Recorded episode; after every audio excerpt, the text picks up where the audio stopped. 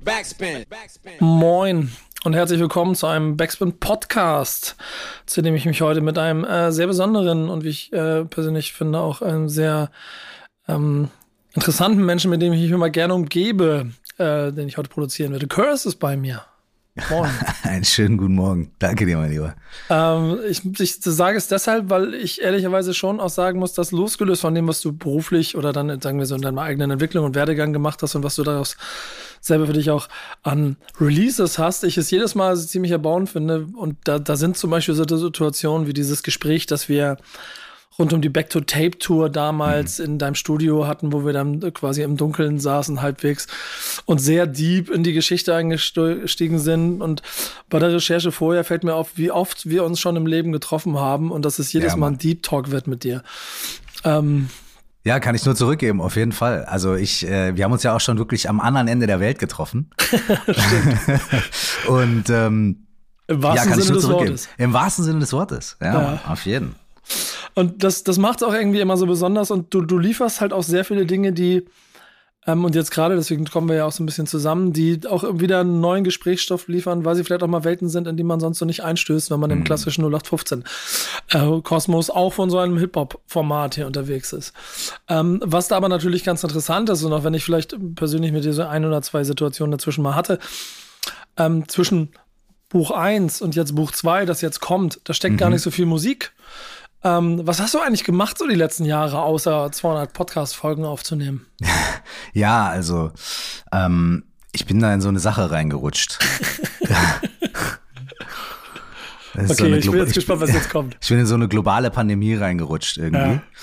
Und äh, das hat natürlich alle meine Vorhaben auf den Kopf gestellt. So wie äh, von uns allen. Also das ist wahrscheinlich die langweiligste Story, die man erzählen kann, weil es uns allen so geht. Ja. Aber bei mir war es wirklich so, ich hatte eigentlich, ich habe ja 2018 mein Buch rausgebracht, mein, also mein erstes Buch rausgebracht, mein, mhm. mein Album rausgebracht, Die Farbe von Wasser und einen Film gemacht und ähm, habe keine Ahnung fast 100 Konzerte gespielt und es ging dann 2019 auch noch weiter und ähm, ich war dann irgendwann im, im Sommer 2019, Sommer, Herbst 2019 sowas von platt, dass ich gesagt habe, ey, ich muss jetzt erstmal, ich brauche jetzt erstmal ein paar Monate Ruhe und ähm, ich hätte mal vorsichtig sein sollen, mit was ich mir so wünsche.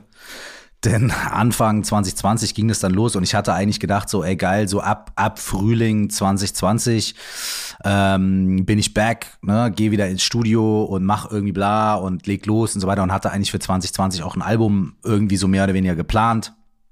Zumindest mal in meinem Kopf. Ja. Und ja, das hat dann halt alles nicht so, das war dann relativ schnell vorbei. Aber ganz am Anfang äh, so der, der Pandemie und auch des ersten Lockdowns habe ich relativ schnell für mich entschieden, nicht so zu tun, als ob das alles morgen vorbei ist, sondern zu sagen, ey, weißt du was, lass mal so, lass uns mal gucken, also lass mal damit arbeiten, dass das alles mindestens ein Jahr dauert, vielleicht sogar noch länger. Und ich habe dann halt direkt gesagt, so, okay, also alles, was mit Tour und Live-Sachen und so weiter zu tun hat, ey, das mach, also da, da denken wir jetzt erstmal gar nicht weiter drüber nach und was können, was kann ich anderes machen?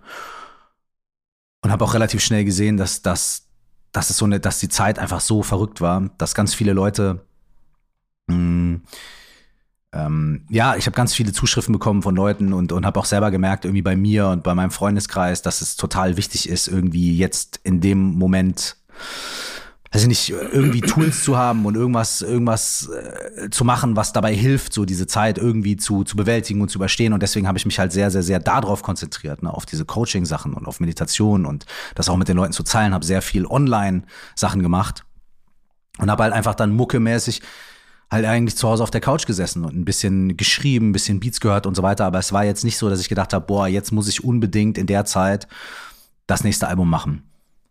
Es ist ja für viele zu so einer Produktivitätsphase geworden. Ich glaube, kreativ, künstlerisch ist schwierig. Da habe ich auch alle Varianten von. Ich bin in einem totalen Loch bis hin zu, es hat mir ja nicht den Raum gegeben, dass ich all das machen konnte, was ich ja immer machen wollte. Ähm, Gerade für Fans deiner Musik ist das ja die beste Nachricht, dass man weiß, okay, du hast zumindest ein bisschen weitergemacht.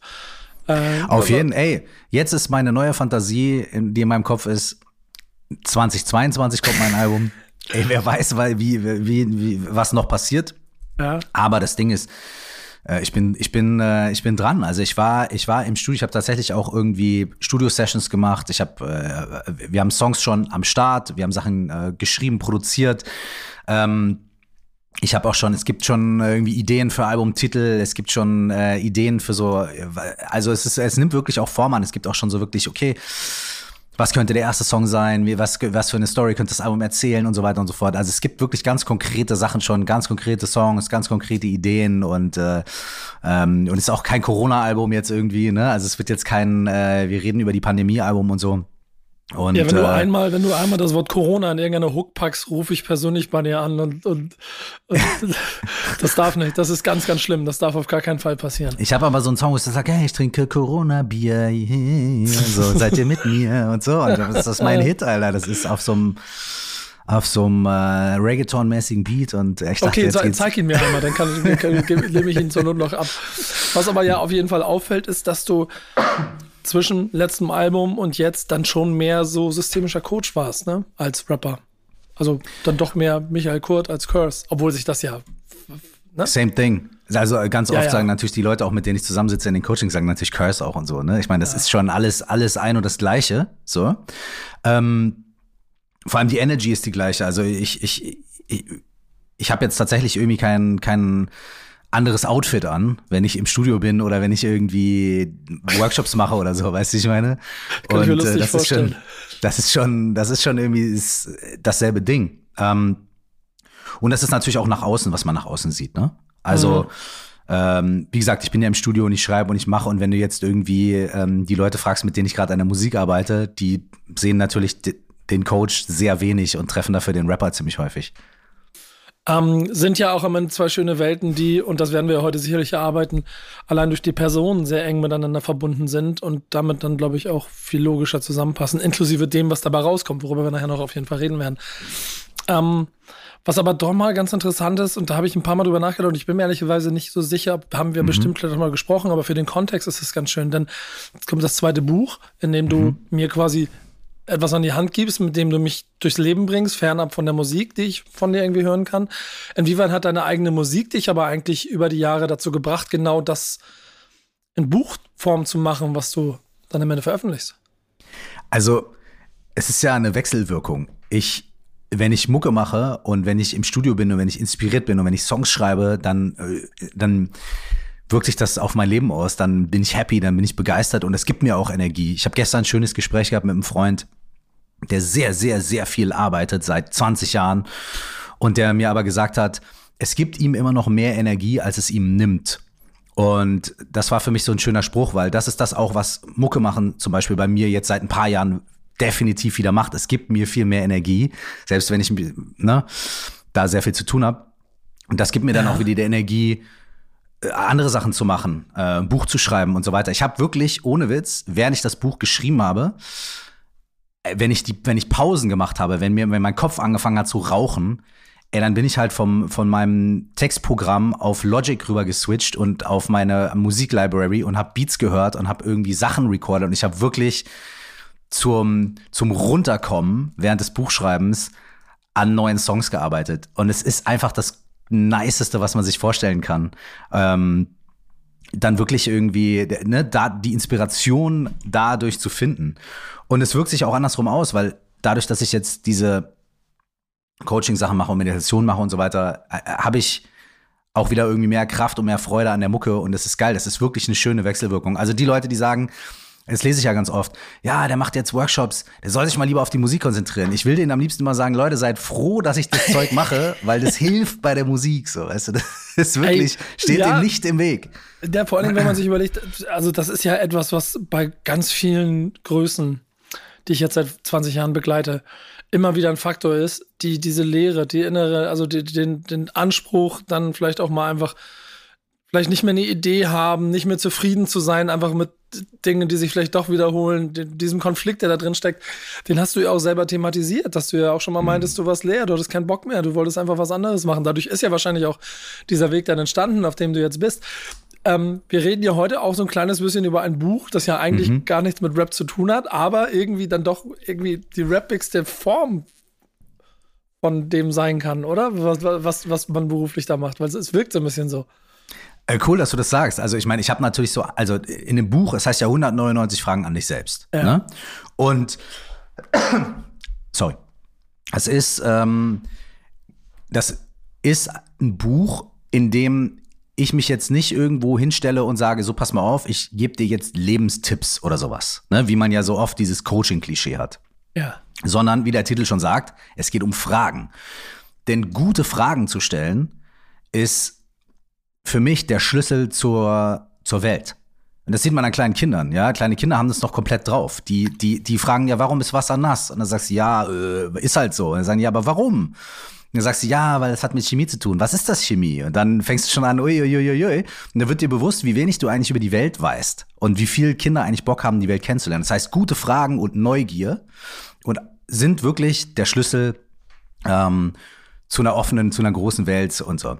Und gute Fragen, sage ich, ne? Weil manchmal ist es halt auch, also man muss manche Sachen, ähm, äh, äh, Fragen sind kein Selbstzweck. Das heißt, es geht nicht darum, immer alles zu hinterfragen und noch hunderttausendmal und so weiter, sondern es geht darum, sich zur richtigen Zeit gute Fragen zu stellen. Und vor allem auch sich selbst. Nämlich, warum sehe ich das so, wie ich das sehe, was liegt dahinter, warum verhalte ich mich so, warum habe ich diese Gedanken und diese Glaubenssätze und so weiter, weil Veränderung fängt halt bei dir selber an. Ja, und du kannst so lange die Außenwelt in Frage stellen, wie du willst. Wenn du dich selber nicht in Frage stellst, führt das alles wirklich fast nirgendwo hin. Und deswegen will ich seit ganz, ganz, ganz vielen Jahren dieses Buch schreiben, weil ich gute Fragen so krass wichtig finde und die mich in meinem Leben so krass begleitet haben und manchmal auch, auch auf der musikalischen und künstlerischen Ebene. Wenn ich eben Schreibblockaden hatte, wenn ich Sinnkrisen hatte und so weiter. Gute Tipps haben mir immer ein bisschen weitergeholfen. Aber was bei mir am meisten geknallt hat, ist, wenn Leute mir richtig gute Fragen gestellt haben. Und mich, mich halt einfach so dazu gebracht haben, dass ich mich selber entlarve bei irgendeiner Schleife, die ich im Kopf hatte oder bei irgendeinem Gedankenkarussell. So, ne? Wenn einer sagt, ja, mach doch mal dies und mach doch mal bla und liest doch mal jenes Buch und guck doch mal den Film und mach doch mal Yoga, dann denkt man immer, ja, ja, Schnauze. Aber wenn jemand die richtigen Fragen stellt und du selber darauf kommst, oh, oh, oh, okay, alles klar, shit, ich entlarve mich hier gerade selber, dann sagst du vielleicht auch ja, ja, ja, aber dann gehst du nach Hause und denkst dir, uiuiui, da muss ich mal drüber nachdenken.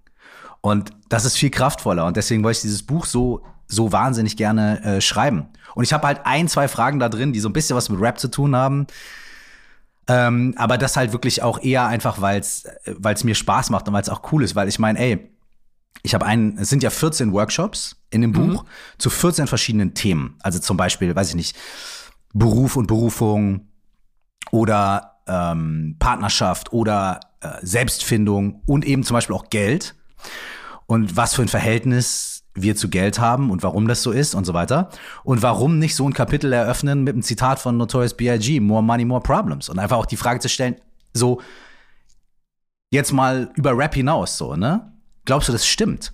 Ist es wirklich, glaubst du, hast, hast du den Gedanken und hast du den Glaubenssatz, dass mehr Geld zu haben automatisch bedeutet, mehr Probleme zu haben?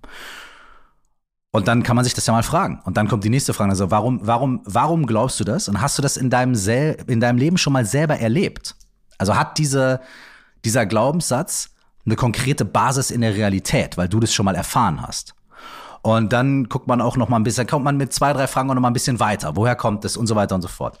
Und das und warum dann nicht äh, mit Notorious B.I.G. eröffnen? So und Genau, und ich, also das ist sehr plakativ, der Kern. Genau. Ich, ich finde ja aber auch generell, dass Rapmusik, wenn du sie in deiner, vor allem wenn du sie in deiner eigenen Sprache hörst, ich finde, das ist nochmal ein entscheidender Faktor dabei, dann, dann hat es, kann es eine Deepness bekommen, die durch Texte entsteht, die im Zweifel dadurch was der Künstler dir mit auf den Weg gibt, auf den du dich jetzt eingelassen hast, mit dem du jetzt deine Zeit verbringen musst, ja automatisch dafür sorgt, dass du dich manchmal hinterfragst, dass du dir Voll. Gedanken zu bestimmten Themen machst, ähm, dir vielleicht Lebensratschläge dann Voll. eher mit Ausrufezeichen als mit Fragezeichen geben lässt. Aber das hilft ja schon alleine und ich glaube, das darf man bei dir auch immer nicht unterschätzen, dass ähm, bei all dem Weg, den du gegangen bist und aller Entwicklung, die dabei stattgefunden hat, dass du immer mehr zu einem Typen geworden bist, der ein ähm, oder nicht mehr ein Rap-Bild entspricht, das man 2021 versucht, irgendwo auf Plakate zu malen, aber an jeder Stelle erzählt, wie viel Hip-Hop er auch immer ist, egal was er macht, das sorgt ja automatisch dafür, dass alles das, was du heute tust, auch Hip-Hop ist. Um Frank Schach zitieren zu wollen. Ja, Mann, es ist halt einfach, es ist so, guck mal, wir sind damit, wir sind ja eine frühe Generation in Deutschland, also auch nicht die erste Generation, aber eine frühe Generation in Deutschland, die damit so aufgewachsen ist. Und damals war es noch nicht auf jedem Plakat, wie du jetzt so schön sagst, und, und, und in jeder Fernsehshow und so weiter. Aber trotzdem, wir haben uns das gesucht. Wir haben quasi, ich habe das ja, glaube ich, auch in unserem letzten Gespräch schon mal gesagt, so Rap ist wie mein drittes Elternteil einfach. Ja, so Mama, genau, Papa, genau. Hip Hop, so. Ja. Und nicht nur nicht nur nicht nur Rap, sondern Hip Hop als Kultur und als als ganze ganze als Movement. Das heißt, das steckt so im Blut. Ich habe halt natürlich äh, immer auch ich bin auch immer geprägt von meiner Mutter und von meinem Vater und von Rap, egal wo ich hingehe. Das ist einfach so. Und vor allem musst du dir auch mal Folgendes vorstellen wenn ich in so einem anderen Kontext dann bin, so, ne, in, der Rap-Szene denken die Leute dann vielleicht, ah ja, der ist ja jetzt Coach, aber jedes Mal, wenn ich irgendwie in einem, in einem Coaching-Kontext bin, wenn ich zum Beispiel auch in irgendwelchen Companies äh, Vorträge halte oder Workshops mache oder sonst was, ich, das ist halt der Rapper, der dann da kommt. Ne? Das ist ja der systemische Coach und der bla, Meditationsfuzzi und so weiter, aber das ist auch der Rapper. So, das ist ja, also ich repräsentiere natürlich dann auch immer irgendwie Hip-Hop und Rap, wenn ich da irgendwo auftauche. Und am Anfang fand ich das sehr irgendwie komisch, aber jetzt gibt's nichts, nichts Besseres als das. Ich finde es ganz großartig, weil was gibt es Schöneres als ähm, Klischees zu brechen, aber nicht dadurch, dass man sagt, nein, das ist alles gar nicht so und wir sind irgendwie anders und bla bla bla und sich so, so, so, so semi dafür schämen, irgendwie so für Hip-Hop und die Kultur und man muss das dann so seriös machen. Nee. Im Gegenteil, zu sagen, nee, ey, das sind wir, so machen wir das und das ist gut so. Jetzt, jetzt da könnt ihr euch auch eine Scheibe von abschneiden. Finde ich gut. Ja, das ist ganz lustig, dass ich in meinem Leben zwei Dinge diesbezüglich, ähm, also dieses offensive, sein Hip-Hop in die anderen Welten tragen, durchziehe. Das eine ist, dass ich, äh, glaube ich, von, von einem Jahr oder so angefangen habe, grundsätzlich nur noch in Jogginganzügen rumzulaufen und, und auch alles darin produziere. Ne? Also Butter, yes. egal für wen ich unterwegs bin, ich, ich Moin. Manchmal gebe ich mir Mühe, wenn ich weiß, ein bisschen, das sollen, dann ziehe ich einen schwarzen Jogginganzug an. Aber ansonsten ist es immer der Jogginganzug, weil das ist Hip-Hop, das bin ich. Also entweder du willst mit mir arbeiten oder nicht, dann komm mir nicht mit irgendwelchen ne, Uniform. Ja, Uniform.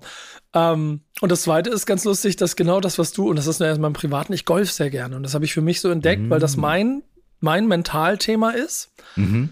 Das ist mein Ausflug. Ich gehe früh morgens auf den Platz, das ist noch früh und dunkel und so. Mhm. Und dann bin ich wirklich bis 15, 16 Uhr unterwegs. Und das ist mal, also ein bisschen Handy, ein bisschen Arbeiten gehört dazu, aber einfach über vier Stunden, also Door-to-Door -door dauert ja alles länger, aber über vier Stunden mit so ein paar Bällen bei Wind und Wetter den hinterher zu jagen und einfach so sinnlos vier Stunden über den Platz zu rennen, hilft mir ganz oft zum Runterkommen, Down und sowas alles. Und so habe ich mir irgendwann überlegt, irgendwie will ich, dass Golf mehr Hip-Hop wird, weil es das nicht ist. Geil. du sorgst ja dafür, dass ähm, so diese mental ähm, Coaching-Sachen immer mehr Hip-Hop werden, allein dadurch, dass du in diesem Buch anfängst. Und das ist ja dann auch ein Gut, was du, glaube ich, hast. Und wovon du vielleicht bisher, musst du mal gleich beantworten, viel zu wenig eingesetzt hast. Die Erfahrungswerte aus über 20 Jahren Hip-Hop-Szene, wo so viel drinsteckt, kommt hier dann zum Vorschein, wenn du mal kurz erzählst, dass du auf einem Konzert mal die Frage, wie geht's euch stellst yeah. und dann kurz nachgehst. Das Gut reicht yeah. mir nicht. Er erklär mal bitte ganz kurz, was, was so der Gedanke dabei war. Also durch die, durch das, was ich mache, hat sich ja nicht nur meine Art verändert, irgendwie Spaß an Mucke zu haben, sondern es hat sich auch ein bisschen einfach verändert, wie ich auch auf die Bühne gehe und wie ich mit den Leuten spreche. Weil ähm, ich irgendwie, es ist jetzt nicht Tag und Nacht, aber es ist einfach mein Gefühl auf der Bühne hat sich verändert. Wenn ich auf die Bühne gehe, mittlerweile habe ich viel weniger das Gefühl, also ich habe immer noch Lampenfieber des Grauens. Ich bin vorher also unfassbar nervös. Aber ich habe viel weniger das Gefühl, ich muss da jetzt hingehen und muss jetzt was beweisen oder ich muss jetzt irgendwie derbe, weiß ich nicht, irgendwie irgendwas darstellen und irgendwie in, in eine Rolle schlüpfen oder so. Sondern wenn ich jetzt auf die Bühne gehe, dann habe ich einfach echt Interesse daran.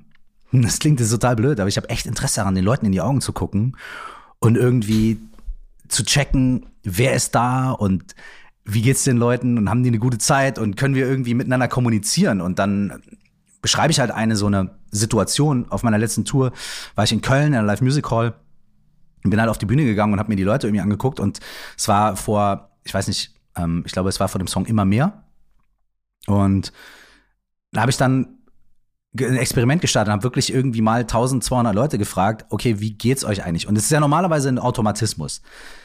Jo, Köln, seid ihr gut drauf? Äh, das geht doch viel lauter. Äh, ist mir noch nicht laut genug. Äh. So, super cool, super geil, mache ich auch noch ständig, ne? Kein Problem.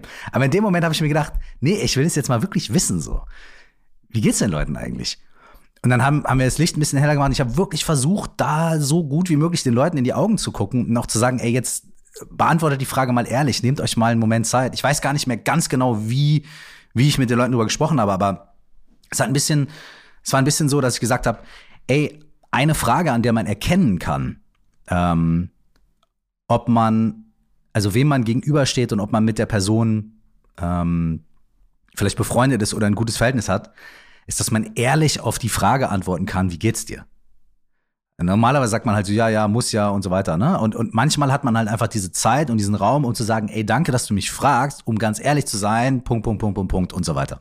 Aber kennst du nicht auch die Situation, dass die andere Seite dann erschrocken davon ist, dass du ehrlich antwortest? Total. Ich frage mittlerweile so manchmal, ich sag, ey, darf ich ehrlich zu dir sein? Interessiert's dich wirklich? Hast, also darf ich ehrlich zu dir sein? Und erstaunlicherweise sagen wirklich die allermeisten Leute, ey, klar, Geil. meine ja? erste Erfahrung dieser Art hatte ich mit einem äh, Security Guide in Amerika. Da war ich recht jung. Mhm. Vielleicht 15, 16 und immer diese Hey, how are you an der Tür und ich ganz äh, mit meinem paar Englisch habe versucht ihm zu erklären, dass es mir gut geht und dass ich ja, mich ja. freue und er so Bro, was quatschen mich voll? Mich interessiert das nicht. Das war eine harte Erkenntnis, aber, aber äh, über die Jahre habe ich auch genau das gemerkt. Es gibt Situationen, in denen äh, interessiert es Leute und es gibt auch Situationen, an denen habe ich das Bedürfnis, das zu sagen, aber man muss sich dem schon bewusst sein. Voll. Es ist ja auch manchmal gar nicht angebracht. Es ist ja auch total okay. Man will ja auch nicht jetzt mit jedem Menschen, den man trifft, irgendwie den Deep Talk an den Start bringen. Ja. Und es ist ja auch nur ein plakatives Beispiel es ist ja auch nur ein plakatives, die Frage, wie geht's dir? Und, und äh, ist ja auch nur ein plakatives Beispiel dafür, dass wir Fragen auf verschiedene Arten und Weisen beantworten können. Also erstmal können wir ja eine Frage auf verschiedene Arten und Weisen stellen. Ne? Mhm. Aber in diesem Fall, äh, jetzt auch im Zusammenhang mit dem Buch, stellst du dir selber ja diese Fragen. Ne? Du stellst dir ja selber irgendwie die Frage 72 zum Beispiel, die da drin steht. Und dann kannst du die auf verschiedene Arten beantworten. Dann kannst du die so beantworten, als ob dir so ein Türsteher gegenübersteht, der eigentlich gar nichts von dir will. So, also nach dem Motto, ja, ja, nein, nein, ja, muss ja, bla, bla, bla. Und dann gibt's aber, und das beschreibe ich in dem Buch noch, also viele verschiedene Ebenen, aber ich beschreibe eigentlich drei Hauptebenen. Die erste ist halt diese Oberfläche, ja, ja, und wie geht's? Ja, muss ja, Dankeschön. So die auch nicht schlecht ist und die auch total angebracht sein kann in vielen, vielen Situationen. Habe ich mir einen Spruch beigebracht auf die Frage, ja. beantworte ich grundsätzlich, wenn ich nicht antworten will, antworte ich immer noch besser, wäre nicht auszuhalten. Okay, siehst du, ist aber auch so ein Ding, weißt du, man, man, man eignet sich dann so seine Floskeln an. Meine Lieblingsantwort auf die Frage ist, gar nicht zu antworten, sondern direkt zu sagen und selbst. Ja, auch gut. Wie geht's dir? Auch, und auch, selbst? Also auch. einfach gar nicht zu antworten. Das fällt den meisten Leuten gar nicht auf. Man sagt einfach, ey, wie geht's dir? Und selbst? Das ist, äh, das wird als absolut akzeptable Antwort angesehen auf die Frage, wie geht's dir? Finde ich super. Aber wie kommst du denn überhaupt darauf, dem ganzen Publikum solche Fragen zu stellen? Also, also wie kommst du generell? Weil es mich einfach äh, ohne Scheiß wirklich in dem Moment interessiert hat. Und natürlich kannst du jetzt nicht von jedem von den äh, so und so vielen Leuten dir eine Geschichte anhören. Aber es verändert einfach manchmal eine Dynamik, wenn Menschen merken, dass man sich dass, dass jemand einem gegenübersteht, der sich ehrlich interessiert.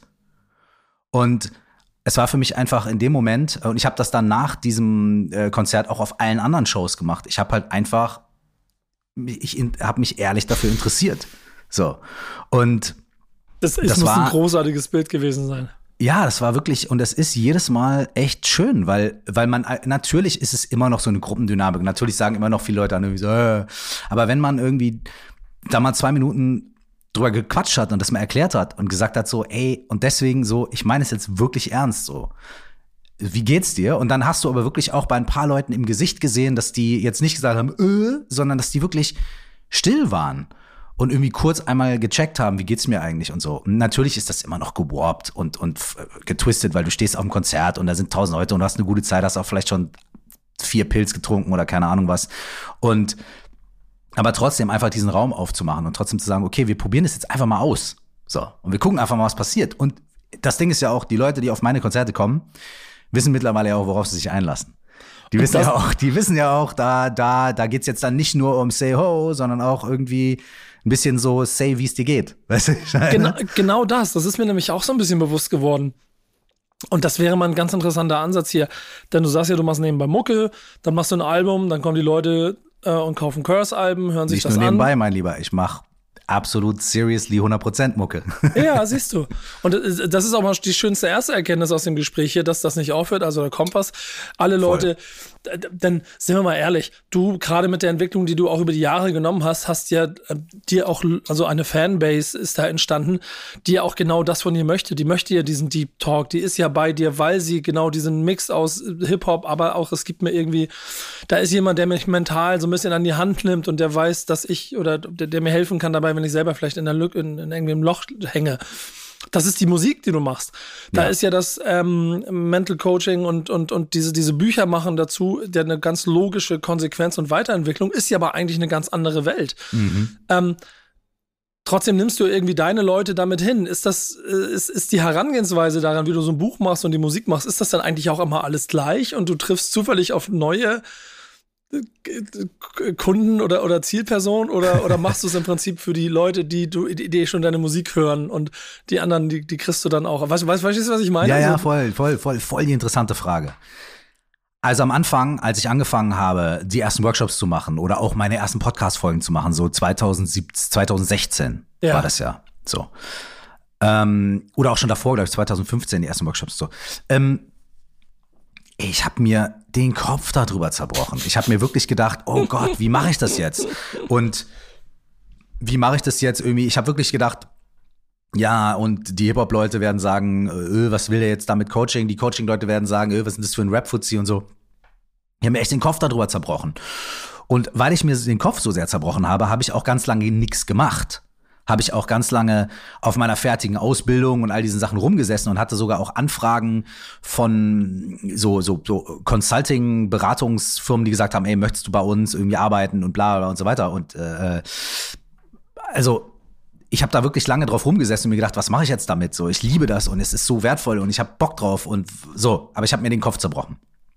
Und irgendwann habe ich gesagt, ey, ich ich mach's jetzt einfach und ich bin wer ich bin und ich rede ganz normal in meinem Podcast, wie ich auch jetzt hier mit dir reden würde. Und ich mache das so, als ob ich das einem Kumpel oder einer guten Freundin erzählen würde, auch nicht mit Shishi und ESO oder irgendwie irgendeinem, weiß ich nicht was für eine Art von Talk, sondern ganz normal, so als ob ich ganz normal mit jemandem darüber reden würde, über ein Thema, was mich begeistert und über ein Thema, worüber ich Sachen gelernt habe und erfahren habe. Und das Intro von meinem Podcast ist Wahre Liebe, meine erste Single aus 2000. Und das bin einfach ich. Und ich mache das einfach so, wie ich das mache. Und ich rede, wie ich rede. Und ich sage, hier ist Michael Kurt, auch bekannt als Curse. Und das hier ist Meditation Coaching in Life. One, two, three, let's go. Boom. Da kommt der Beat und dann geht's los. Und dann reden wir über diese Themen. Und erst als ich für mich persönlich so eine Art Natürlichkeit gefunden habe und einfach gesagt habe, ich mache das jetzt einfach und ich, ich bin halt Curse und ich bin Michael Kurt und who gives a shit? Los geht's.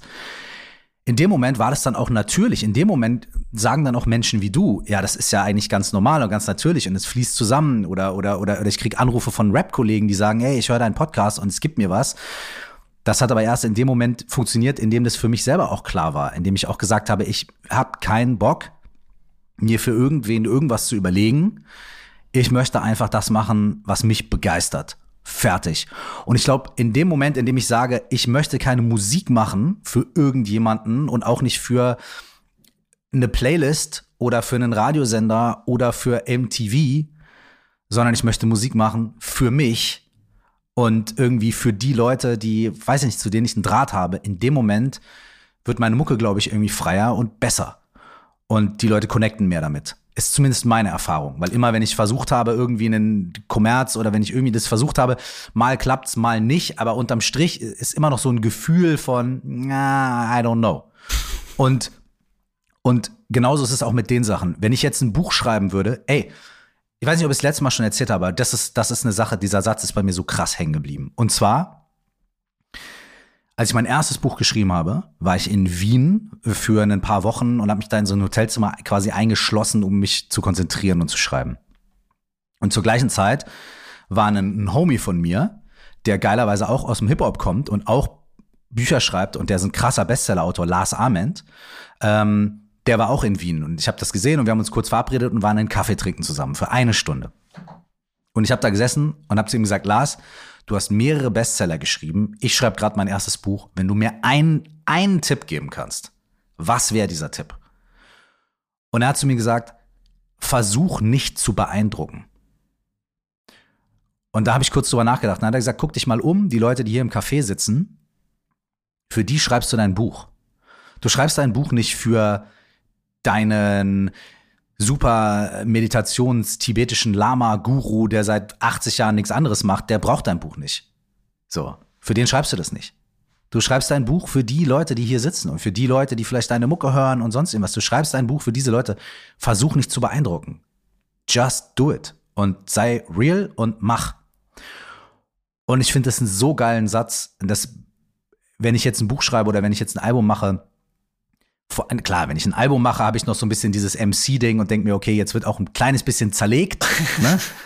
Aber trotzdem auch da, ich ja, versuche, ich, ich versuche ich, dann aber trotzdem zu kommunizieren und das ist der Punkt. Ich versuche zu kommunizieren und auf eine Art und Weise ähm, einfach das, was ich denke oder das, was ich machen möchte, einfach so klar wie möglich mit den Leuten zu teilen. Und das ist auch, wenn ich ein Buch schreibe, mein Anspruch. Ich möchte dann einfach so klar wie möglich kommunizieren und die Message teilen und Punkt. Also, und das bleibt bei mir irgendwie dieses, und ich versuche nicht zu beeindrucken, heißt ja nicht, pack nicht die Skills aus oder sowas oder dumb down, weil dumbing down, also mit dem runterzugehen, ist auch, ich versuche jemanden zu beeindrucken. Und zwar, ich versuche die Masse zu beeindrucken. Ich versuche mehr Appeal zu haben. Ich versuche im Radio gespielt. Das ist auch Versuch, jemanden zu beeindrucken. Aber wenn ich nicht versuche, jemanden zu beeindrucken, dann heißt es für mich, ich schreibe das so, wie ich, wie das gerade aus meiner Tinte, aus meiner Feder kommt, aus, ne?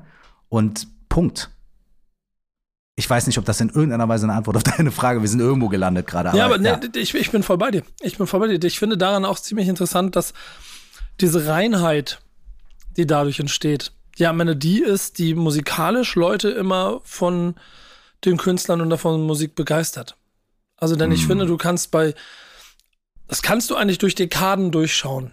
Immer wenn etwas wirklich erfolgreich war, also mhm. wirklich, wirklich nach, nachhaltig erfolgreich war, oder ein Song, der geblieben ist, in welcher Form auch immer, dann war es immer, weil du an die reinste Form von dem Künstler gekommen bist.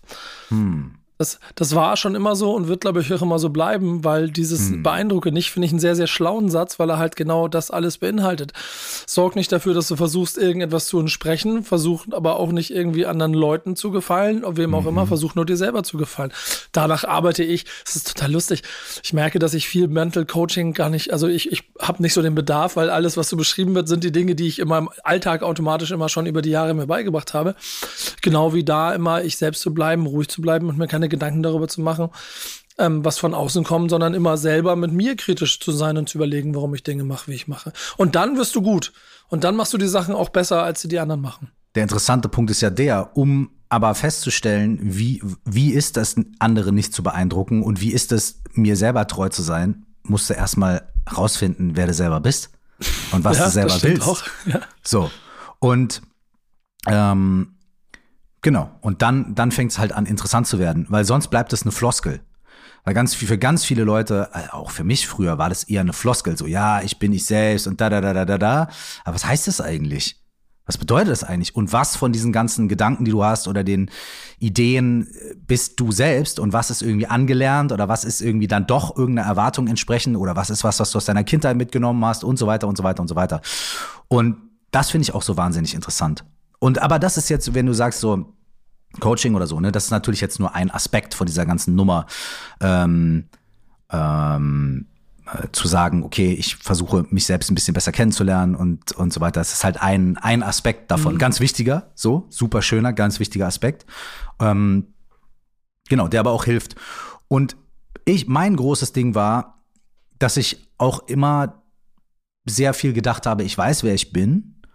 Ähm, aber und da dadurch dann irgendwie ein bisschen also ich war sehr schnell in so ja ich bin so und ich mache das so und ich bin dies und ich bin bla und ne und äh, Da steckt wieder ein bisschen Rapper-Ego drin, das automatisch dafür sorgt, dass man sich erstmal ein bisschen größer ja, macht. Dass man sich, ja, dass man sich so ein bisschen breiter hinstellt und sagt, ja, ich bin halt so und ich mach dies und ich brauche das nicht ja. und so weiter. Ne?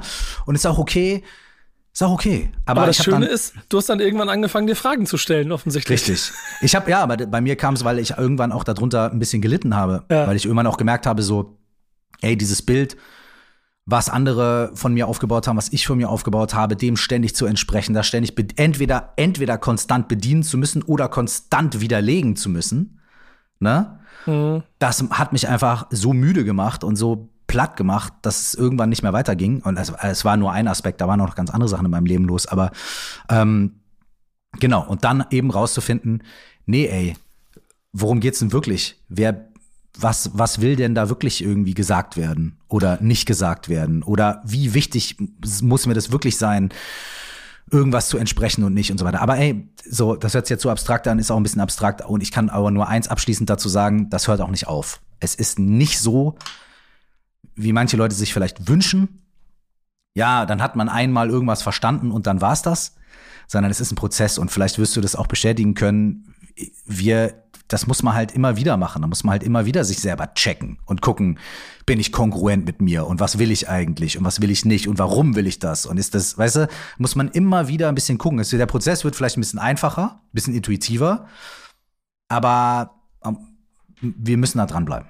Weißt du, was mir da immer hilft? Mein Job denn ich treffe durch meinen Job immer wieder auf neue andere Welten. Ich kann mhm. für mich Welten erschließen. Ich mache es aus einem Impuls heraus, nicht weil ich muss, kein Zwang. Ich habe geschafft, dass alles, was ich, genau wie ein Künstler wahrscheinlich auch, also dir wird es genauso geben. Alle Dinge, die du liebst, die sind dein Beruf geworden. Danke, dafür darfst du irgendwo Geld verdienen und freust dich darüber.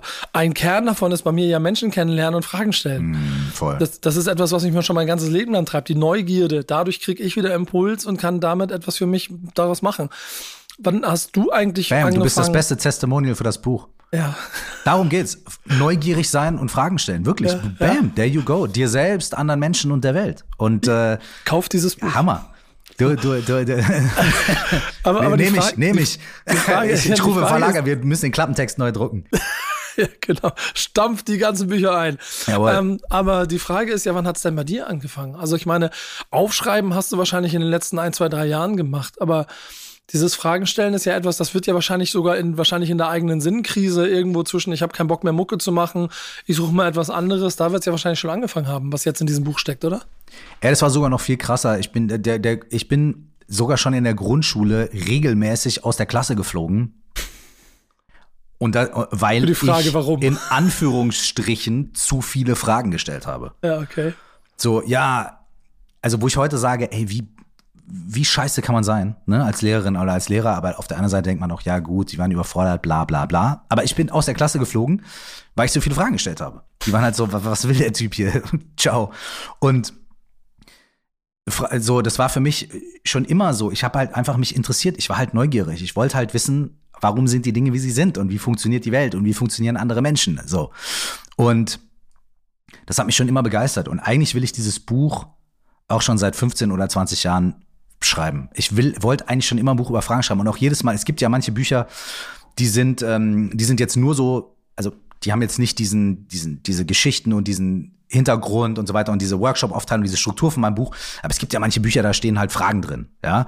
Mhm. Und ich bin dann auch so ein Typ, wenn ich sowas sehe, meistens findet man dann sowas ja so am Bahnhof oder am Flughafen oder sowas. Ich kaufe das dann auch, weil ich das dann irgendwie cool finde und interessant finde und, und macht mir dann Notizen und so weiter. Und das hat mich schon immer begeistert.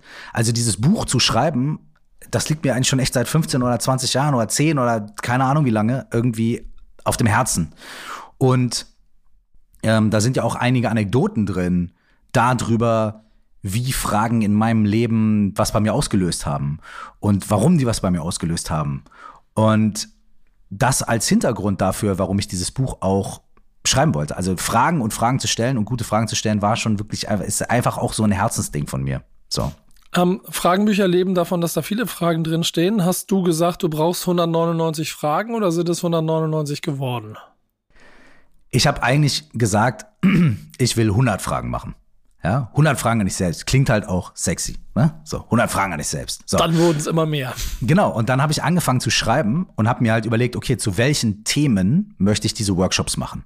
Und habe halt so eine Best-of von Themen zusammengetragen und habe angefangen, die Workshops zu bauen. Und ich habe ja die ganzen Fragen auch Oft hatte ich irgendeine Kick-Off-Frage oder ich hatte irgendeine Frage, wo ich wusste, okay, die kommt am Ende des Workshops und dann habe ich von dort aus aufgebaut. Ich habe die Workshops dann selber quasi konzipiert und auch immer selber gemacht. Also ich habe mich selber durch den Prozess von all diesen Workshops auch durchgeschickt mehrmals beim Schreiben. Mhm. Und irgendwann habe ich halt gemerkt, so, ah, okay, ich bin jetzt bei 80 Prozent. Und da habe ich zum ersten Mal die Fragen gezählt. Und da waren es okay, dann irgendwie krass. 160. Und dann habe ich mir gedacht, okay, ey, das sind jetzt nicht irgendwie 99 oder 102 und man kann mal ein bisschen was drehen, sondern es sind halt 60 Fragen mehr als gedacht und ich bin noch nicht wirklich durch. Und dann habe ich mir gedacht, okay, ey, das, ich kann jetzt entweder aus jedem Workshop irgendwie ein paar Fragen streichen, das wäre aber mies, denn dann würde ich auch, würde man vielleicht auch wirklich so den Faden verlieren oder dann, dann müsste ich Sachen opfern, die eigentlich wichtig sind. Oder ich muss ganze Workshops rausstreichen. Aber dann habe ich mich gefragt, ja, okay, was soll ich denn streichen? Äh, Beruf und Berufung? Nee, das ist schon eigentlich ganz wichtig. Ähm, weißt du, Freiheit? Ja? Nee, das kann ich nicht machen. Selbstfindung? Nee, das muss drin bleiben. Und dann habe ich mir gedacht, ey, was soll das? Ähm, ich kann auch selber entscheiden, wie viele Fragen das sind und ich mache einfach ein Doppelalbum. Also, ich habe zu viele gute da kommt Tracks. der alte Rapper wieder durch, ne? Äh, ich mache einfach ein Doppelalbum. Ja. Und ähm, dann habe ich gesagt, okay, wir machen irgendwie 200 Fragen. Ne? Und dann habe ich beim Verlag angerufen und habe gesagt, ey, wir müssen das irgendwie, müssen 200 Fragen machen. Und dann im Gespräch mit meiner Lektorin, das war irgendwie ganz sweet, meinte die, ey, 200 Fragen, das klingt so viel.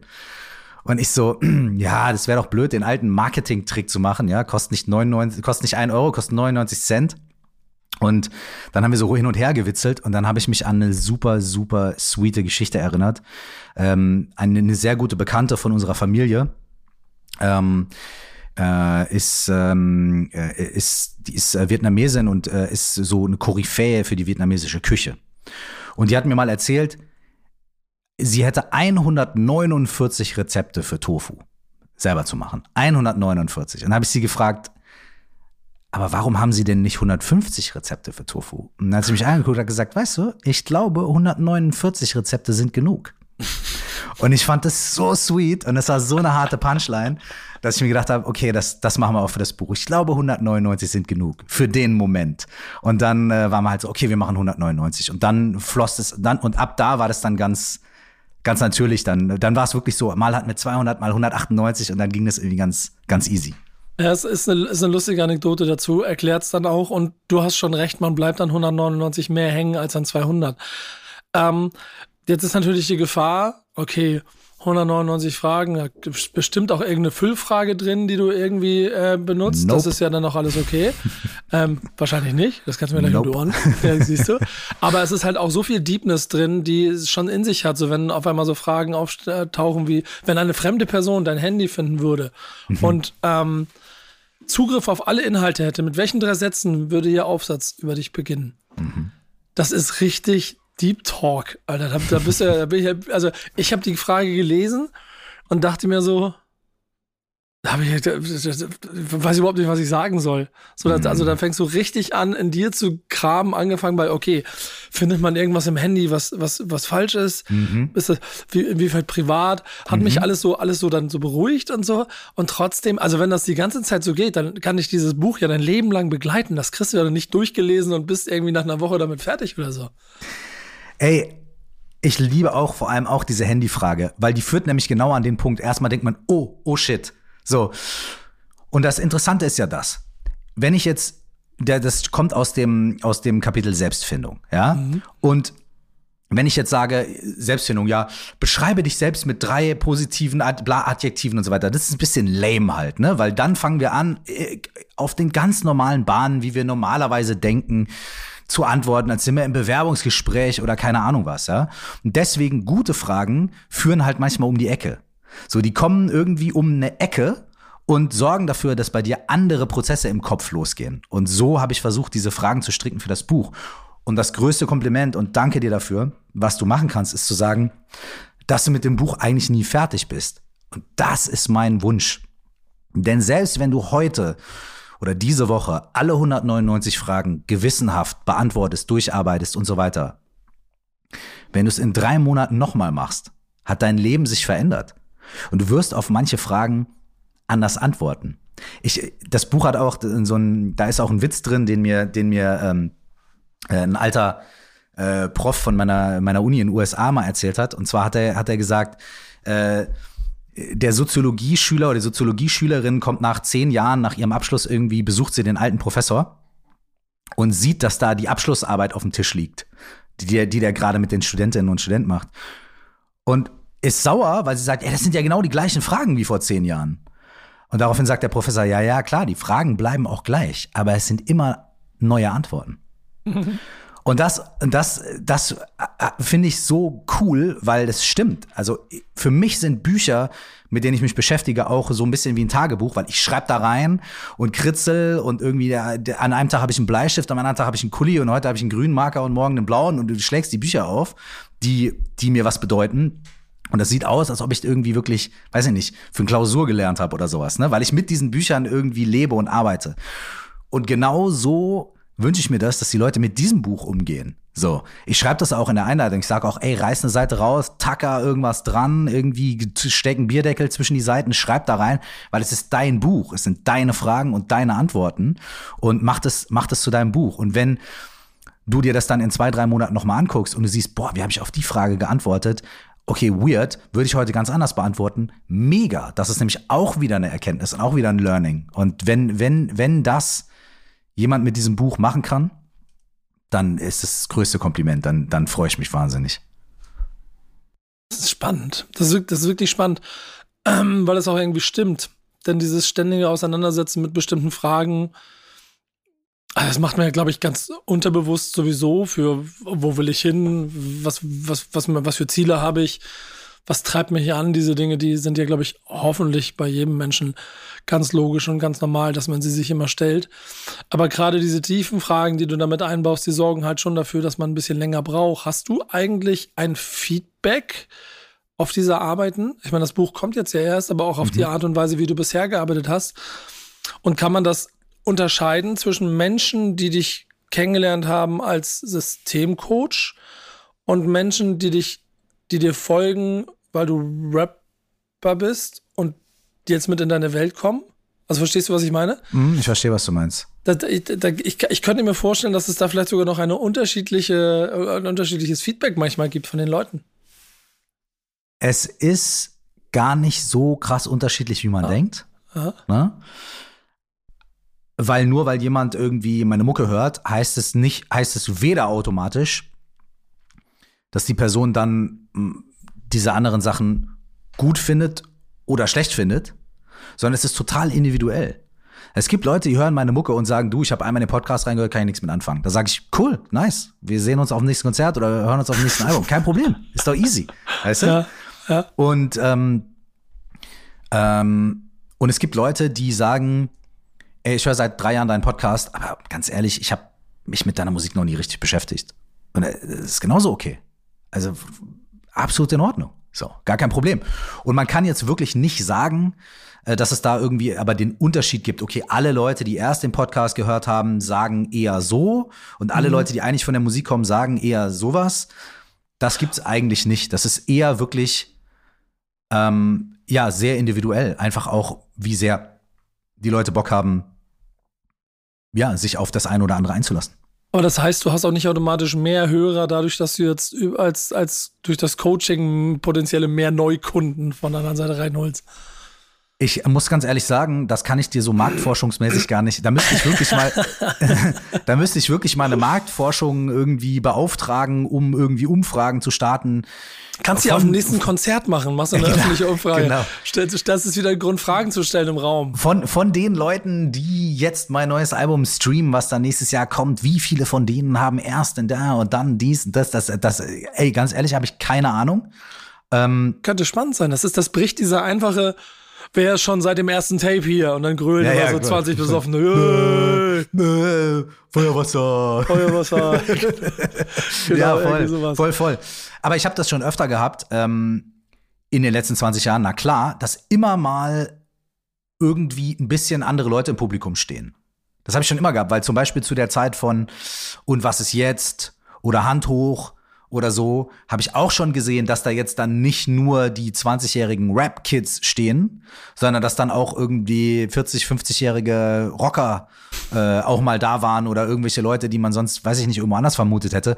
Weil, oder, oder durch Widerstand sind auch wieder andere Leute dann irgendwie dazugekommen und so. Und manchmal ist es halt wirklich so, dass auch über einen Song sich ja oder, ne, sich das Publikum ein bisschen verändert. Und das habe ich schon öfter gesehen, dass auch hin und wieder mal so andere Leute dastehen. Deswegen ist es, glaube ich, ganz schwer zu sagen. Aber wer weiß, ich, äh, es begegnet mir schon hin und wieder mal, dass Leute sagen, ähm, hey, ich bin, äh, ich bin durch deinen Podcast auf die Mucke aufmerksam geworden und das ist jetzt das erste Mal, dass ich auf einem Konzert von dir bin. Es begegnet mir aber auch genauso oft, dass Leute sagen, ey, ich habe eigentlich nur deine Mucke gehört und jetzt habe ich meine Podcast reingehört. Also das ist wirklich, äh, aber keine Ahnung, ist, ist, umso schöner. Ja, ja macht umso schöner. Aber irgendwie die Marktforschung habe ich tatsächlich noch nicht, ähm, die habe ich noch nicht am Start. Ich, ich würde ja auch grölen, wenn es dann darum geht, wer kennt dich schon seit der 99 Essenz EP. Yeah. Ähm, ähm, damit komme ich dann aber auch auf einen Chorus oder, oder treffe auf einen Chorus, der schon ein anderer ist als der, der heute unterwegs ist. Wenn man das mal vergleicht, gab es früher mehr. Ja, ich, ich, ich erkläre warum. Gab es früher ja. mehr Rap-Rap mhm. auf den Releases. Heute, also gerade so Farbe von Wasser ist ja fast, das ist ja, das ist ja fast mehr spirituell als Rap-Rap. Da zeigst du zwischendurch mal, dazu haben wir uns ja auch getroffen, dann wird mal geflext und dann werden die Könige mal zusammengerufen und dann zeigt man mal, wer der Beste ist. Aber ansonsten ist es sehr emotional und, und es, ich würde sagen, es klingt fast ein bisschen mehr wie ein Soundtrack zu dem, was du heute nebenbei machst. Würdest du das bestätigen oder ist es eine ähm, falsche äh, Einschätzung? Also erstmal äh, danke für das Feedback und, äh, und es ist auch einfach deine Einschätzung und die weiß ich sehr zu schätzen. Ähm, ich habe immer das Gefühl bei jedem Album, dass ich vers ich habe immer das Gefühl, auch rückblickend bei jedem Album, dass ich mein Bestes gegeben habe, das Album zu machen, was mein Mindstate in dem Moment irgendwie widerspiegelt. Mhm. Und, und dass sich das natürlich verändert und dass da auch andere Sachen dabei rauskommen, das ist dann ganz klar und ganz logisch und ist auch gut so. Und all diese Alben sind ein Zeitdokument. So, und Feuerwasser ist ein Zeitdokument von der damaligen Zeit mit allen Aufs und Abs, ne? Und, äh, und, und, und innere Sicherheit auch und die ganzen Alben. Und die Farbe von Wasser eben auch. Und es ist immer weniger so, dass ich mich hinsetze und mir eine bewusste Entscheidung äh, im Kopf ausmale und sage, ich will jetzt ein Album also ich habe bei Farbe von Wasser nicht gesagt, ah, ich will jetzt das, weiß ich nicht, Meditation- und Coaching-Album machen oder sowas, weil das fände ich auch irgendwie langweilig und auch irgendwie gekünstelt so. Aber natürlich sind die Themen, über die ich spreche, als ähm, ne, 10, 20 Jahre älterer Mensch ähm, andere, zum Glück. Und die Sachen, mit denen ich mich in meinem Leben beschäftige, sind andere und auch die Sachen, die die Menschen um mich herum umtreibt, sind wieder andere. Die Themen sind andere. Und deswegen spreche ich halt dann auch heute über die Sachen, die mir heute irgendwie begegnen. Es gibt ja diesen Klassiker, so, ja, mach mal wieder so wie früher, ne? Aber bleib real. Und das ist halt so, ja, entweder oder. Also entweder ich verkleide mich jetzt und bin ein Schauspieler und schlüpfe wieder in die Rolle von einem 20-Jährigen. Oder ich bin halt real und versuche halt so gut wie möglich die Mucke zu machen, die ich heute mache. Und ähm, ja, ich versuche halt, wenn ich einen Anspruch habe, dann könnte ich sagen, ich versuche beides zu verbinden. Ich versuche, ähm, den, ich versuche, die immer noch die Skills auszupacken, aber bei mir sind die Skills dann halt, ich habe halt einen krassen Flow auf dem Song, aber der Song hat halt ein Thema und einen Inhalt und so weiter und dann achtest du gar nicht mehr so sehr auf den Flow, weil du nämlich irgendwie von dem Inhalt und den Texten ähm, äh, einge, äh, eingenommen wirst. Wenn du dir zum Beispiel das Intro von meinem letzten Album anhörst und so und den zweiten Verse und da wird hart einer abgespittet, aber das ist halt nicht ich ficke dich, yeah, yeah, yeah, boom, bam, yeah, der Größte und der bam und dann irgendwelche Doppelreim, äh, Vergleiche mit irgendwelchen plastischen Bildern, sondern da sind halt irgendwie Achterreimketten drin. Aber der Inhalt ist halt trotzdem so im Vordergrund, dass man da, dass man gar nicht irgendwie hört, dass da einer irgendwie flext. Das ist auch geil. Wie gesagt, kein Problem damit. Es ist absolut, absolut easy. Und es fällt einem natürlich am ehesten auf auf so einem Song wie Manuskript mit Savage und Sammy, wo ich halt wirklich auch irgendwie quasi nur flexe und irgendwie nix erzähle unterm Strich.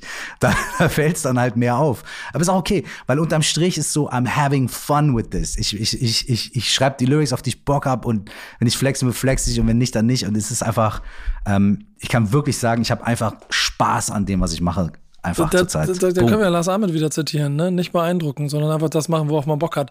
Dann wird es das beste äh, Momentum, äh, das man schaffen kann.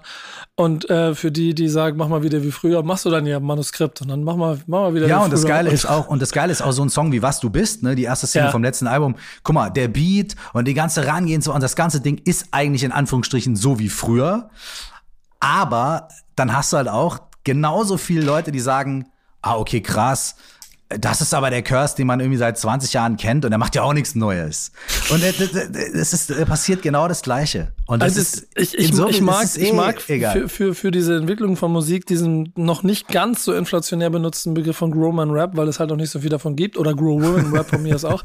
Voll. Ähm, wo ähm, ähm, dann doch All, All Godfather äh, Jay-Z äh, vor Jahren schon mal einen vorgelegt hat. Und ich finde, man aber auch schon merkt, dass ähm, die Generationen, die auch wiederum damit groß geworden sind, auch für sich selber einen Weg finden, diesen Spagat zu schaffen. Denn auch du hast diese Fans, die sagen, mach mal wie früher und so. Und das, so, so jemand wie Sammy, der, der, der, der geht ja fast die ganze Karriere daran kaputt, dass man irgendwie immer alle wollen, dass er wieder rappt wie grüne mm. Brille und mach noch mal grüne mm. Brille 70 Mal bitte in Folge -hmm. und mhm. sowas alles. Und der ist einfach 20 Jahre älter und das muss man alles auch einfach mal akzeptieren und die eigene Entwicklung des Künstlers damit auch tragen. Und ich glaube, dass diesen Ausflug, den du machst, ich nenne es jetzt mal Ausflug, ne? Also äh, in, in so an komplett andere Welten, ja auch wiederum dazu führt, dass du ganz anderen Einfluss äh, wieder mitnehmen kannst in deine Musik. Und es ja ehrlicherweise, weil du es vorhin auch angeschrieben hast, schon bei wahre Liebe losging, dass ich mir so sicher bin, dass du damit Menschen durch äh, so viel Schmerz über Jahre geholfen hast, dadurch, dass du ihnen eine Frage gestellt hast. Hm. Ich weiß nicht, ob dir das bewusst ja. ist, aber glaubst du an die wahre Liebe? Ja. Äh, da hast du schon angefangen mit dem Fragen stellen, dass es nur ja. die logische Konsequenz ist, dass heute Musik wahrscheinlich klingen würde, wie sie klingt. Und ich weiß ja noch nicht, was kommt, aber ich bin mir jetzt schon sicher, dass dass da was kommt, was Es gab bei passt. mir so einen krassen Wende, also es gab bei mir ein, zwei krasse Wendepunkte, nämlich als ich meine ersten Demos gemacht habe, als ich wirklich 12, 13 war. Da waren eigentlich, da war ein Battle Rap Song drauf und vier Story Songs. so, äh, so. Und dann, oder vielleicht mal drei Battle Rap Songs und zwei Story Songs. Also es war von Anfang an einer der, der erste Song, den ich mit Busy aufgenommen habe, war ein Song gegen Rassismus.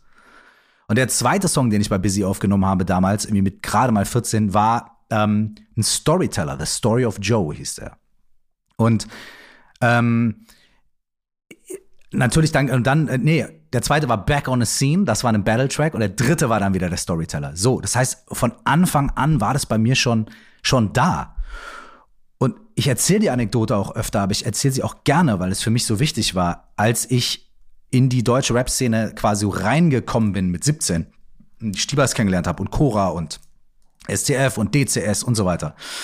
Und mich all diese Leute so supportet haben und, und unter die Fittiche genommen haben, da habe ich natürlich immer das Gefühl gehabt, so, ey, ich bin der Jüngste, ich bin irgendwie der Unerfahrenste und so weiter. Ich muss mich auch hier irgendwie beweisen und ich muss halt krasser spitten als alle und ich muss irgendwie hier auspacken und delivern. Und das habe ich dann auch immer versucht zu machen. Aber ich habe auch schon immer die Songs gehabt. Auf meinem ersten ähm, deutschsprachigen Demo-Tape war zum Beispiel Licht und Schatten auch schon drauf, der auf Feuerwasser drauf ist. Das ist ja auch ein, ein, ein wo, wo man jetzt so das Etikett Deep oder so drauf machen würde, so, ne? Und dann gab es so einen Schlüsselmoment, wo ich gerade meine erste Maxi rausgebracht hatte, ähm, auf der ich auch krass rumgespittet habe. Und da kam Schiff von DCS zu mir und meinte so, ey, voll die geile Platte, voll die geile Maxi.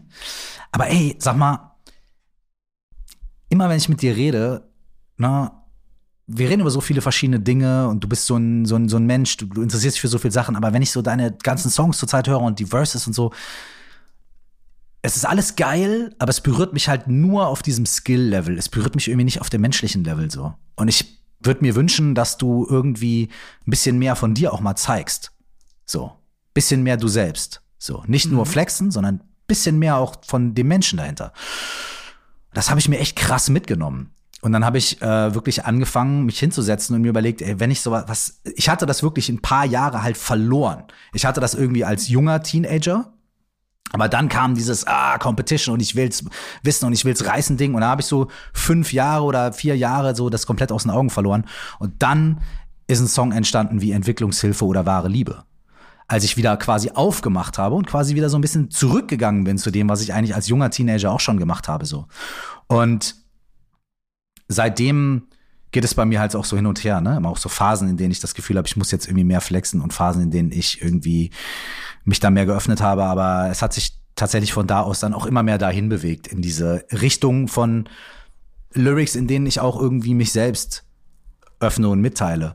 Und deswegen, wie du eben gesagt hast, war es für viele Leute auch wirklich, und das hat mich total überrascht, hatte ich nicht auf dem Schirm.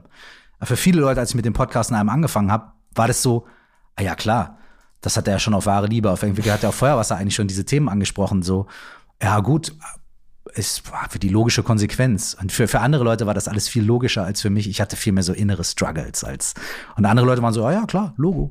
Ergibt Sinn. Und ich so, okay, cool. Es ist auch lustig, weil, wenn man so ein bisschen deine Musikkarriere anguckt, ist ja schon auch äh, viele Features gab und Songs, wie du sie gemacht hast die, und jetzt kommt diese berühmte Rap-Floskel, so ein bisschen ihrer Zeit voraus waren in der Art und Weise, wie es gemacht wurde. Du hast, du hast mehr Diskussionen über ein Pop-Feature gehabt, als das heute jemals jemand haben würde, 15 Jahre später.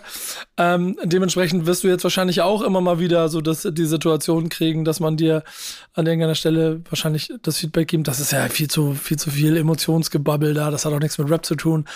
Ähm, kommt das und, und, und wie gehst du damit um? Es kommt immer weniger irgendwie von, von, von, von außen, von Leuten. Also äh, A, ähm, A ist, also es ist tatsächlich so, dass ich wirklich in den letzten 20 Jahren, ich habe wirklich alles gehört jetzt mittlerweile. So. ist jetzt auch äh, so, es ist wirklich so, es gibt wirklich nichts, was jetzt irgendwie einer mir so Feedback zu meiner Musik oder zu irgendwas irgendwie sagen könnte was ich nicht echt schon auch mindestens 40 Mal gehört habe. ich habe auch jeden Diss und jeden Scheiß, ich habe das echt alles schon sehr oft gehört und es ist mittlerweile einfach auch wirklich, heute kann ich wirklich sagen, dass es wirklich langweilig ist. So, mhm. ne? Ähm, ich habe auf meinem Album 2001 schon einen Song gemacht, Scheiß auf Curse. Und alles, was in den letzten, in den nächsten darauffolgenden 20 Jahren Leute Negatives über mich gesagt haben, ist schon auf dem Song drauf, der 20 Jahre alt ist. So. Der macht so auf Pseudo, die bla bla, alles, alles ist auf dem Song drauf. Das heißt, das ist so, ey, okay, ich hab's wirklich alles schon gehört. Aber, und das finde ich auch, das rührt mich mittlerweile auch manchmal eher mehr, ist, dass dann irgendwie, wenn ich auf dem Geburtstag von guten Freunden von mir bin, und dann sind manche Leute dann irgendwie schon gut über den Durst. Und dann werde ich ein bisschen so in den Arm, in den freundschaftlichen Arm slash Schwitzkasten genommen. Und da wird mir gesagt, Junge, du, du musst sie tot rappen, du musst irgendwie, du musst Gas geben, du musst irgendwie, du musst, du musst wieder die Skills ah, auspacken und so. Und, äh, ähm, und dann, dann ist es, dann freue ich mich eher darüber und denke mir halt so, geil, das, weißt du, also schön, dass, dass, dass Leute das noch auf dem Schirm haben und das auch noch so sehen und dass die Leute wissen, dass es geht und bla bla und dann trinkt man nochmal zwei Bier und dann ist auch wieder, weißt du, dann ist am nächsten Tag auch wieder gut. Das ist halt eher so auf der Ebene, dass, dass, dass ich mich darüber freue, weil das zeigt mir ja, dass Leute darauf Bock haben, dass Leute das zu schätzen wissen und das ist geil. Und ich muss auch Folgendes sagen, wenn du auf ein Konzert von mir kommst, äh, geht's jetzt nicht nur um, ey, wie geht's dir und alle nehmen sich in den Arm, auch, ne? Aber ich spiele die ganzen Songs. Ich spiele die ganzen Dinger von früher. Ich spiele Denk an mich. Ich spiele irgendwie, ähm, weiß ich nicht, manchmal rappe ich den Verse von Auf uns ist Verlass. Ich, ich spiele irgendwie Rap äh, und, und all das Zeug. Und ich mache das alles und ich spiele das alles. Und ich mache das ohne Backup. Und ich stelle mich da hin und spiele zwei, zweieinhalb Stunden Konzert. Sammy auch. Und wir stellen uns hin und spielen die ganzen Dinger. Das heißt, wenn die Leute aufs Konzert kommen, dann erleben die natürlich nicht nur äh, den 2022 Curse, sondern sie kriegen natürlich das ganze Zeug, weil ich will das auch, wenn ich auf ein Jay-Z-Konzert gehe oder auf ein Nas-Konzert oder keine Ahnung was, will ich auch die alten Dinger hören. So, ich will dann jetzt nicht nur ja, was von heute, sondern ich will auch New York State of Mind dann von Nas. Ich will auch irgendwie represent. Ich will das hören. Und wenn er das nicht spielt, bin ich sauer.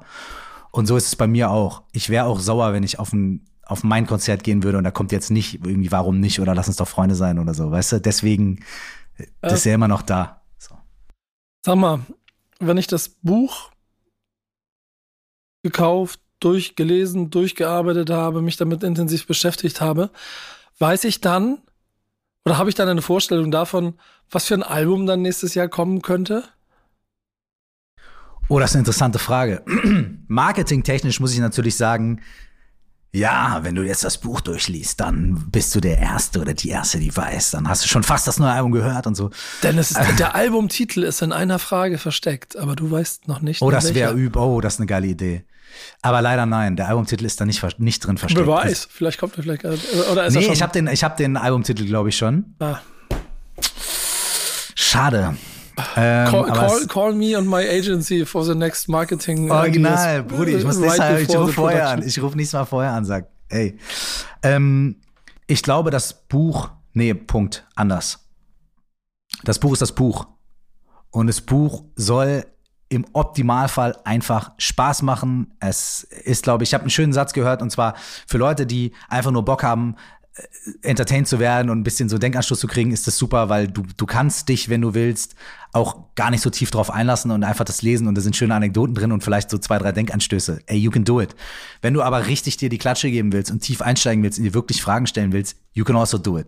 Das heißt, das Buch ist das Buch und ich freue mich, wenn die Leute da wirklich irgendwie ja, drin rumkritzeln und machen und tun und das zu ihrem eigenen Buch machen. Und das Album ist das Album. Und ich glaube, du kannst das Album auch genießen, wenn du das Buch nicht gelesen hast. Und du kannst das Buch auch genießen, äh, wenn du noch nicht weißt, was auf dem neuen Album kommt. Das, äh, ähm, ich aber ich, tatsächlich habe ich seit Jahren auch schon die Idee, einen, einen Fragesong zu machen. So. Ich habe seit Jahren die Idee, einen Fragesong zu machen, aber ich habe noch nicht richtig den krassen Twist gefunden, dass es eben nicht so wird wie Why von Jada Kiss und Anthony Hamilton. Oder ich habe ja auch schon mal einen Song gemacht, äh, ähm, das verstehe ich nicht, ja. Warum haben so viele so wenig? Das verstehe ich nicht. Und warum haben so wenige viel? Das verstehe ich nicht. Warum funktioniert das System nicht? Das verstehe ich nicht. Und warum ist es dann so stabil? Das verstehe ich nicht. Und zwar, ich habe ja auch schon diesen Song gehabt, so, ne?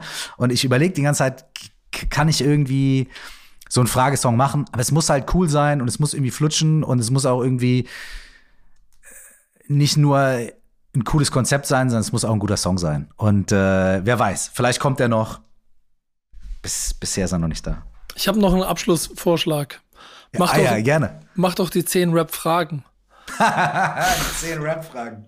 Geil. Nicht einfach, Mal, einfach mal der, der Szene mal ein paar Fragen stellen. Die zehn Rap-Fragen, ja. Zehn Rap-Fragen. Dip, ist, dip, dip, dum, genau. Dum, dum, ja. Ey, yo, nach 33 am Mike weiß ich, immer, weiß ich immer noch nicht Bescheid. genau. Deswegen habe ich ein paar Fragen. Die ihr mir erklären müsst. So. Geil, Mann. Ja, ey, wie gesagt, I call your agency. Ja, genau. Freut mich sehr. Ähm, ich rufe auf jeden Fall an, ähm, wenn es Richtung Album geht, denn ich will wissen, was da passiert. Geil, Mann. Ja, ich freue mich, wenn ich, ich freue mich, wenn ich dir die ersten Sachen vorspielen kann, ehrlich. Ja, wirklich. Da bin ich auch wirklich sehr gespannt drauf. Und vor allen Dingen freue ich mich sehr darüber, und das ist die wichtigste Erkenntnis, die wir am Anfang schon geklärt haben, dass du nach so vielen Jahren und nach den Ausflügen diese Welt immer noch Curse bleibst und bist und wirst und äh, sich auch die Leute wieder auf neue Musik freuen können. Absolut. Und jetzt habt ihr aber erstmal ein Buch, an dem ihr 169 Fragen lang euch abarbeiten könnt. Yes, please. Und nur wenn ihr alle beantwortet habt, dürft ihr aufs Konzert. Dann machen wir einen Test. Nächstes Mal, wenn er aus der wird, wird abgefragt. Ja, das, das, ich sehe dich schon auf der Bühne sitzen, dann sitzt du da so, komm erstmal Licht ein bisschen heller. Erstmal so Flipchart aufgestellt, dann wird erstmal abgefragt, genau. So Leute, ich wollte mal genau nachfragen, wer das. von euch hat die richtige Antwort auf Frage 75? Jawohl.